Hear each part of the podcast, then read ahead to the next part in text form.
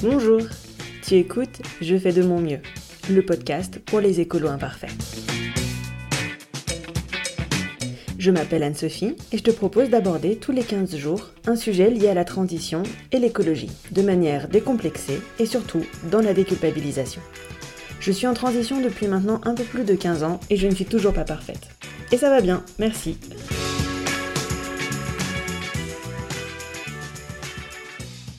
Bienvenue dans cet épisode 10.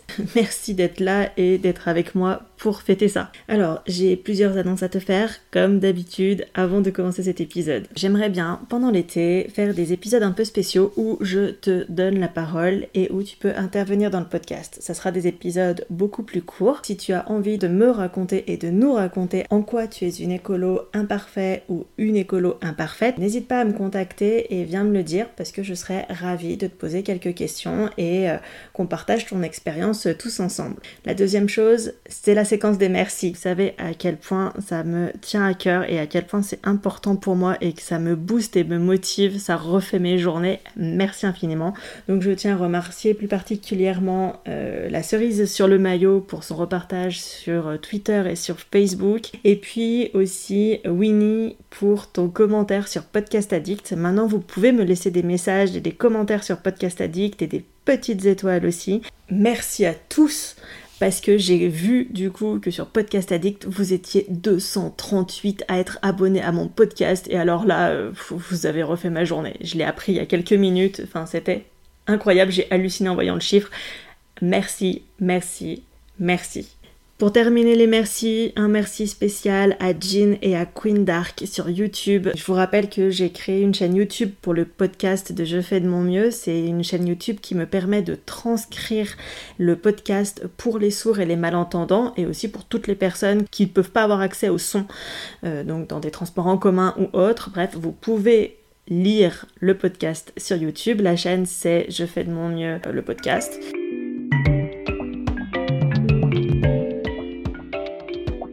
L'épisode 10, le sujet, ça va être le zéro déchet. C'est quelque chose qui fait partie de ma vie.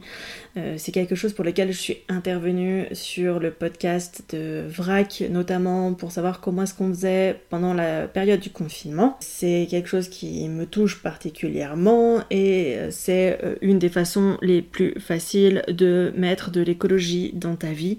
Pas forcément le bio, le local qui rentre en ligne de compte. L'objectif du zéro déchet, c'est vraiment de diminuer la taille de ta poubelle et ton impact sur la planète vis-à-vis de ta poubelle et de tes déchets. C'est une philosophie qui se base sur les petits gestes individuels et vraiment sur les actions individualisées. C'est important, on est bien d'accord, mais euh, même si on essaye de viser la perfection, il faut aussi se relâcher la pression euh, parce que, je t'en ai déjà parlé à plusieurs reprises, pour avancer vraiment dans le domaine de l'écologie, il faut des actions fortes politiques et des actions collectives. Et c'est par là que passera le maximum du changement. Commencer par une démarche individuelle, c'est primordial puisque c'est le premier pas pour se mettre le pied à l'étrier.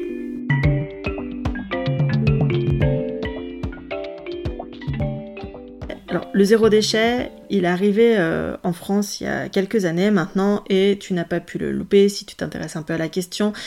Euh, c'est arrivé grâce à la figure de Bea Johnson. Euh, c'est vraiment elle qui a remis tout ça au goût du jour. C'est une Française qui a emménagé aux États-Unis dans les années 90 et euh, qui a dû réduire drastiquement sa consommation. Donc elle est tombée dans le zéro déchet et dans le minimalisme. De là, elle a écrit un livre qui a été traduit dans je ne sais pas combien de langues. Ce livre est arrivé en Europe et en France, et c'est là qu'est né le mouvement zéro déchet autour de toute sa philosophie. Voilà, au début c'était quand même assez confidentiel, maintenant euh, c'est beaucoup plus mainstream. D'autres personnes en France qui ont relayé la chose, notamment la famille zéro déchet, qui a permis une application vraiment euh, concrète par rapport à nos euh, problématiques européennes, françaises euh, qui sont différentes de ce qui se passe aux États-Unis. Du coup, ce sont vraiment les deux grandes figures du mouvement en France. De là, il y a eu plein d'associations. Il y a Zero Waste France qui promeut la philosophie zéro déchet à l'échelon national euh, et même à, avec euh, le réseau VRAC en fait euh, au niveau des épiceries VRAC. Alors la philosophie du zéro déchet, elle repose sur la règle des 5 R pour refuser, réduire, réutiliser, recycler et composter. Oui, composter, il n'y a pas de R, mais en anglais ça se dit to route, pardonne-moi mon accent, et route, tu l'as compris, c'est notre cinquième R. Je vais tout de suite te parler du compostage. En fait, je vais te dire que le compostage, euh, je suis en train de voir pour faire un épisode là-dessus, parce que c'est une thématique euh, assez importante. Tu peux composter, bien sûr, dans ton jardin, si tu as la chance d'avoir un jardin, mais tu peux composter aussi si tu habites en ville, notamment avec les composteurs collectifs. Voilà, moi j'en ai un côté de chez moi à Metz, c'est l'association du tripot. Il y en a d'autres qui sont en train d'émerger dans toute la ville. À Lyon, c'est là d'ailleurs que j'ai vu les premiers composteurs collectifs, mais bon, je suis sûre qu'il y en avait d'autres endroits au même moment. Et puis, si tu n'as pas de composteur collectif, tu as deux autres solutions. La première, c'est le lombricompostage. Pour avoir testé, je peux te garantir que quand c'est bien fait, il n'y a d'odeur ou quasi pas d'odeur et tu peux le mettre sur ton balcon. Et puis tu as une deuxième méthode qui s'appelle le bokashi. Je te laisse te renseigner. C'est une méthode de compostage japonaise qui vise une maturation extrêmement rapide des déchets.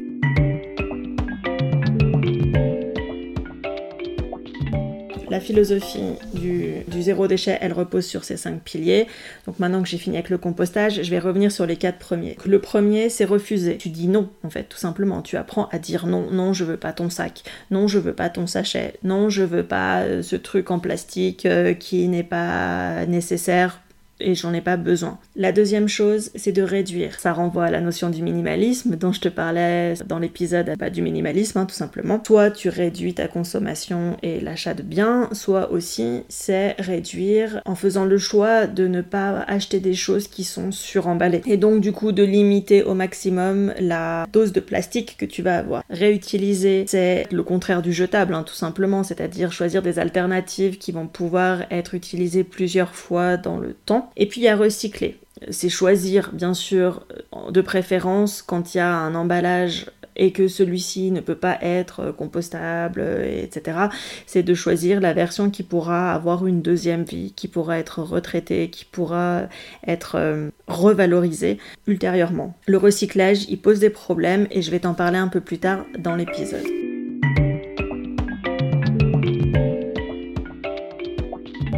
Une des questions qui revient souvent et qu'on me pose régulièrement, je dis pas que j'ai la réponse absolue, hein, parce que vraiment c'est une réponse qui me concerne que moi. La question c'est c'est quoi le plus écolo entre c'est bio mais c'est dans un emballage ou c'est pas bio mais c'est en vrac ou c'est pas bio local, enfin bon tu peux rajouter tous les critères que tu veux, c'est quoi le plus écologique?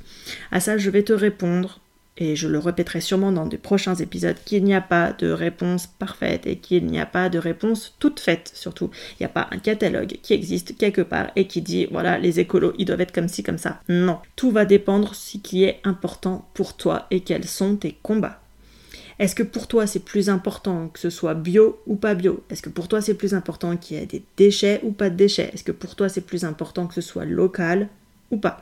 C'est ça qui va vraiment conditionner choix. Et il n'y a pas de mauvaises réponses plus les unes que les autres. Franchement, c'est à peu près tout au même niveau. Moi, ce que je peux te dire, c'est que je me suis fixé une règle. Cette règle, en fait, elle repose sur quatre critères. Je parle de l'alimentation, parce que pour les autres achats, je te renvoie à l'épisode du minimalisme, hein, bien entendu. Euh, mes quatre critères au niveau de l'alimentation, c'est bio, éthique ou commerce équitable, local et emballage. Si l'un de mes achats correspond à au moins deux de ces critères, pour moi, c'est ok. Il n'y a pas de valeur d'importance entre les quatre. Si bien sûr ça correspond à trois ou à l'ensemble des critères, alors là c'est jackpot, hein, on est bien d'accord. Mais si déjà il y en a deux sur les quatre, en tout cas pour moi, et c'est mon avis personnel, c'est ok. Après, est-ce que je préfère du bio euh, local avec des déchets ou du non bio local sans déchets?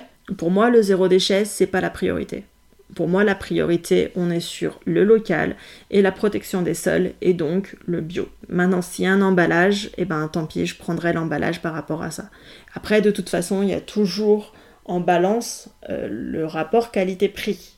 Et le prix a aussi son importance. Pas tous euh, les mêmes moyens. Il faut que ça rentre aussi en ligne de compte. Tu vas pas faire un crédit ou casser ton PEL pour faire tes courses. Tu fais comme tu peux. C'est déjà énorme et c'est déjà super bien. Je vais revenir sur cette question d'argent parce que euh, le vrac, à l'heure actuelle, ça commence à devenir un business. C'est-à-dire qu'on a passé le cap où c'était complètement officieux. On est maintenant très nombreux, c'est très répandu, il y a une forte demande. Et comme tout ce qui entraîne une forte demande, tout comme le bio, tout comme le vegan, c'est un peu apparenté à un phénomène de mode. J'espère que c'est pas un phénomène de mode et que ça persistera dans le temps, mais tu as des gens qui considèrent qu'il faut se faire de l'argent et c'est bien de se faire de l'argent en soi, c'est pas mal.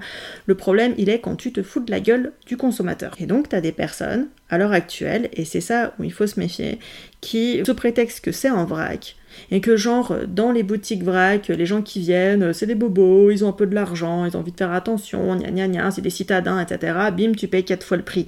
Non, c'est pas normal.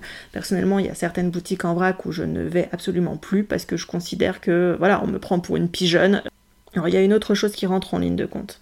C'est pas parce que ton achat il est en vrac que forcément il va être moins cher que la même chose avec un emballage. Je m'explique. Quand tu achètes certains produits, en fait, tu vas payer le packaging. À partir du moment où tu l'achètes en vrac, tu te dis, ok, je paye pas le packaging, je vais donc payer moins cher. Ben forcément, puisque si tu enlèves euh, toute la partie comme autour du packaging, la conception, le gna gna gna, etc. autour, bah forcément que tu l'enlèves du prix. Il y a aussi un intérêt économique à la chose. Néanmoins, il ne faut pas que tu oublies qu'un rayon en vrac nécessite plus de travail qu'un rayon avec un emballage. Un rayon avec un emballage, tu prends ton produit, tu l'enlèves de ta palette et tu le mets dans le rayon. Ok, fin de l'histoire. Dans un magasin vrac, il y a tout un tas de tâches que tu dois faire. Du coup, bah, les employés, ils le font, donc il faut qu'ils soient rémunérés pour ces tâches, et donc du coup, c'est du temps de travail qui coûte de l'argent et qui impacte forcément le prix des marchandises. Ça explique que tu le payes pas non plus euh, à un prix euh, dérisoire. Parmi ce temps de travail, il y a le reconditionnement, puisque quand eux, ils reçoivent les marchandises, généralement, il faut que tu le mettes en silo.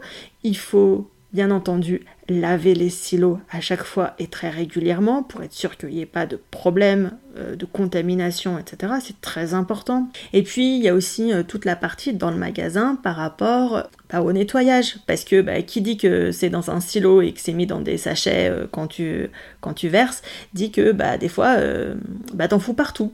Et bah là aussi, il hein, faut qu'il y ait quelqu'un qui nettoie, etc., qui passe dans le rayon pour que ce soit propre, machin, bah c'est du temps de travail. Voilà, tout simplement, ce qui peut expliquer que le vrac c'est moins cher, mais c'est pas si moins cher que ça non plus. Et voilà, ça c'était mon petit coup de gueule. Maintenant c'est devenu un vrai business, et donc du coup, comme tout vrai business, ça mérite de faire attention et de s'interroger avant de faire un achat.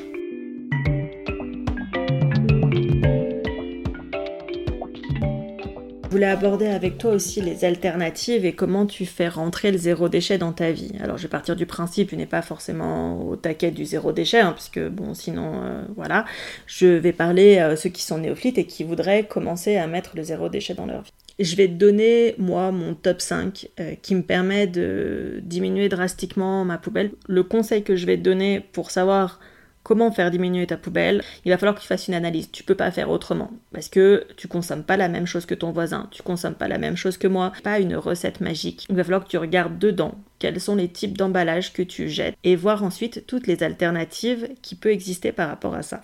Je vais pas te parler des bouteilles d'eau. Pourquoi? Parce que je l'ai déjà abordé dans l'épisode sur l'eau potable. Donc je te laisse aller écouter mon épisode sur l'eau potable pour te donner des solutions et des pistes pour diminuer le nombre de bouteilles en plastique. Et je ne vais pas non plus aborder le problème euh, des sachets en plastique. Tout simplement, les sachets en plastique, normalement, ils sont interdits depuis 2017 en France. Tu es censé avoir pris de sachets euh, réutilisables. Donc voilà, moi personnellement, dans mon sac, j'ai toujours un sac en tissu au cas où je fais mes courses, ce qui me permet de dire non à tous les sacs en bioplastique qu'on pourrait me proposer pour faire mes courses. Dans le top 5 des choses qui m'ont permis de diminuer ma poubelle. La première, c'est l'auriculi. Depuis le 1er janvier 2020, les cotons-tiges en plastique sont interdits. Plus censé avoir de coton-tiges en plastique dans le commerce. Néanmoins, euh, tu as toujours des cotons-tiges, ils sont dans d'autres matières, notamment des bioplastiques. Une des alternatives qui est réutilisable pour limiter le jetable, du coup, c'est les auriculis. Alors les auriculis, c'est un espèce de petit bâtonnet euh, en bambou ou en métal, et euh, tu nettoies tes oreilles avec ça, tu le laves, tu le rinces, et ensuite tu peux le réutiliser à la fois suivante euh, sans aucun problème. La deuxième chose que moi je retrouvais beaucoup dans mes poubelles et qui est encore énormément consommée, c'est euh, le sopalin. Pour remplacer le sopalin, tu peux utiliser des lingettes en tissu. T'as même pas besoin qu'elles soient bien cousues ou quoi que ce soit. Un vieux drap découpé, ça marche parfaitement.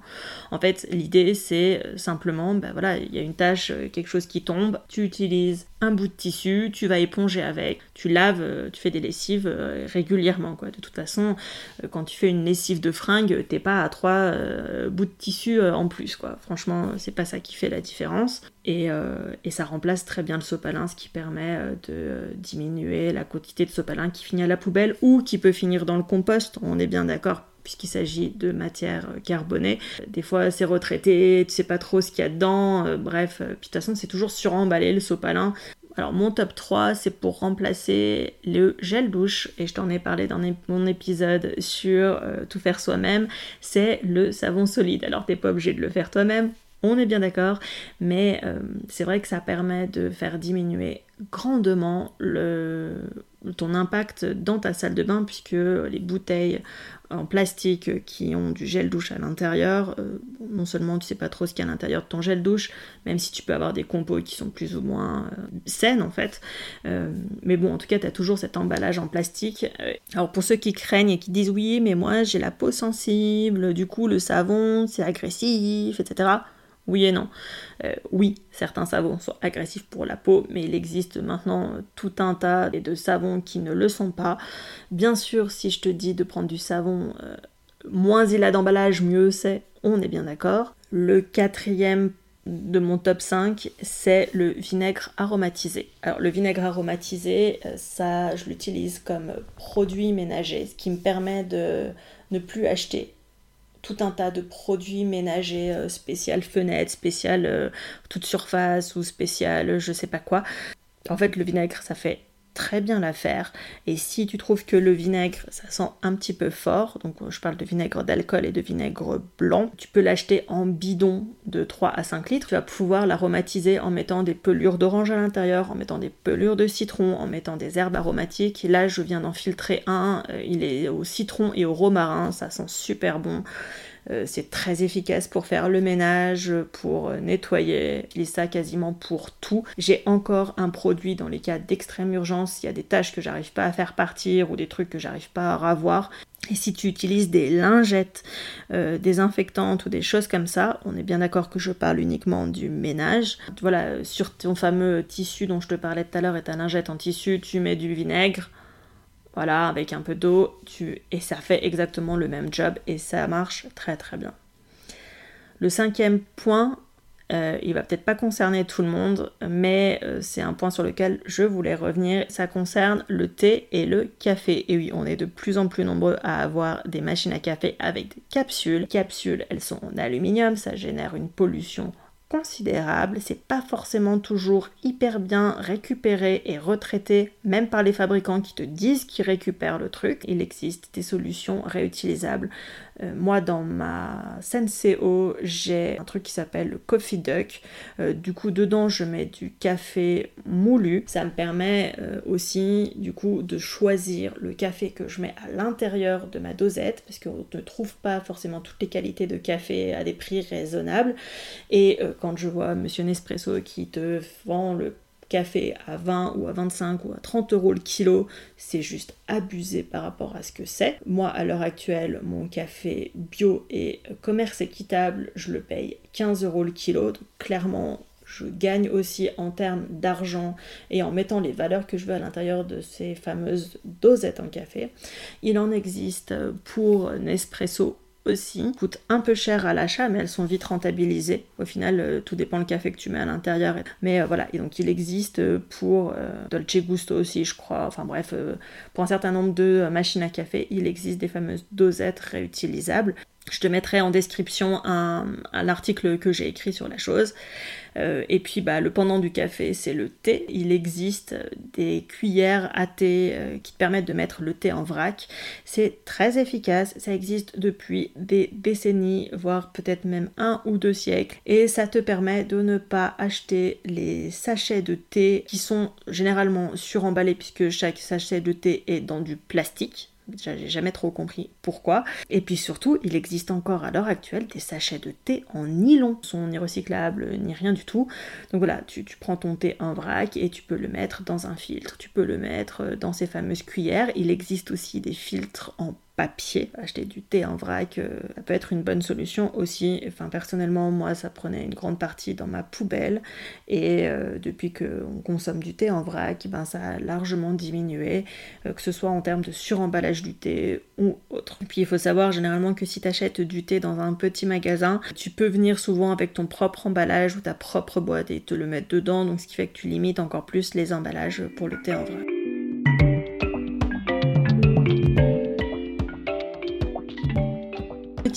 Sur euh, les lois et où est-ce qu'on en est en termes de zéro déchet et d'objets jetables en plastique. Parce que du coup, c'est vrai que c'est un peu confus, il y en a un peu dans tous les sens, et donc je vais essayer de faire un petit point là-dessus.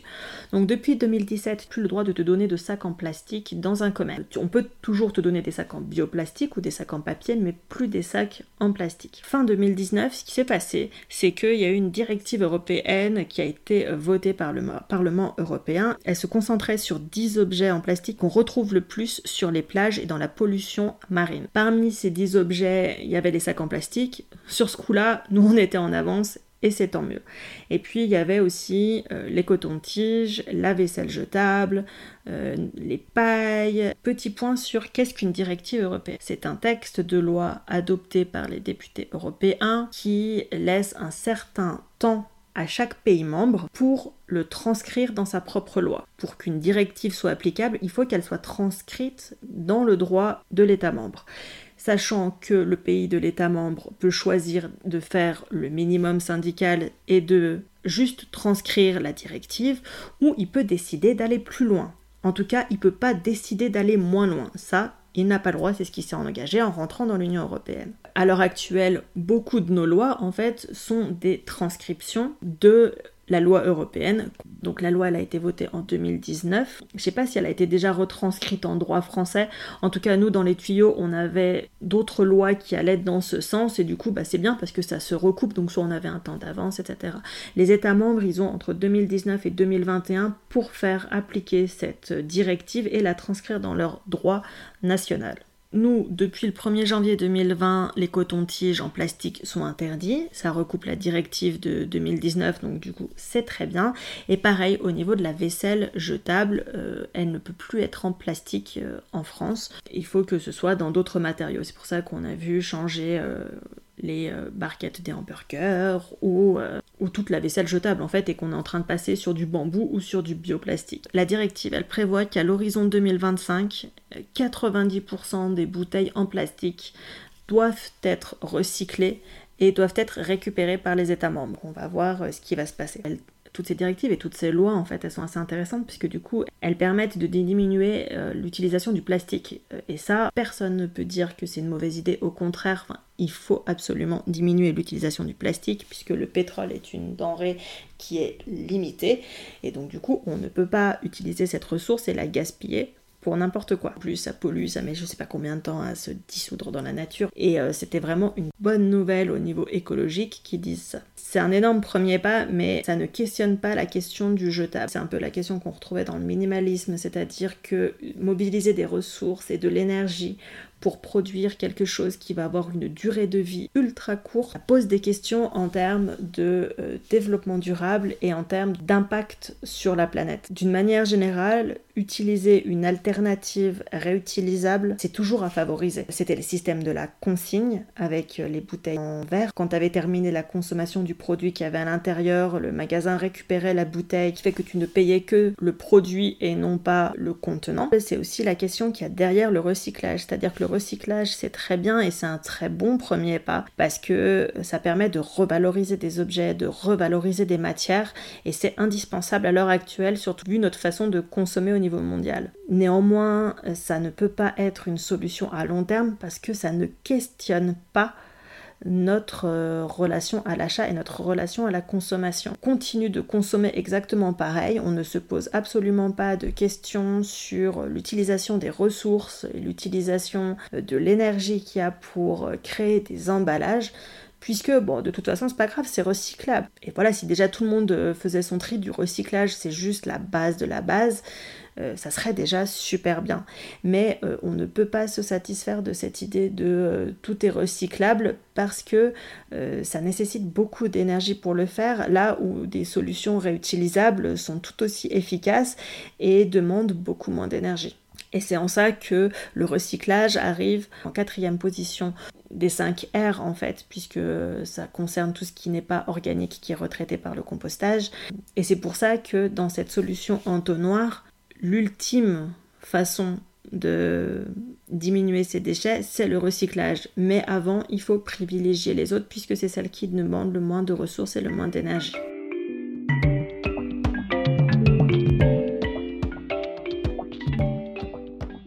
Voilà, j'en ai terminé avec l'un des autres énormes piliers de la transition écologique et des gestes individuels qu'est la démarche zéro déchet. Maintenant, tu as les bases, si tu as envie, tu peux commencer à le mettre en place, ou en tout cas tu as certaines pistes de recherche. Si tu veux, je peux t'en reparler dans un autre épisode, ou même si tu veux un épisode euh, où je te dirais concrètement comment on fait pour telle et telle chose, un peu sous forme de questions-réponses. Je suis pas parfaite, j'ai pas réponse à tout et je n'applique pas tout dans mon quotidien, ne l'oublie pas. J'essaye de faire de mon mieux. En attendant, je te dis à dans 15 jours pour un nouvel épisode. Salut Voilà, c'est déjà fini pour aujourd'hui. Si vous avez apprécié cet épisode, vous pouvez retrouver tous les autres sur mon site internet ou sur votre plateforme de podcast préférée. Profitez-en pour me laisser un gentil mot et plein d'étoiles. Ça me fera super plaisir et surtout, ça m'aidera beaucoup pour continuer ce podcast. Parlez-en aussi autour de vous, parce que plus on sera nombreux, moins on se sentira seul à être des écolos imparfaits. Et si vous êtes adepte des réseaux sociaux, je vous donne rendez-vous sur Facebook ou sur Instagram en tapant Je fais de mon mieux, le podcast. Je vous dis à dans deux semaines pour un nouvel épisode et en attendant, ça va aller. Je sais que vous faites de votre mieux.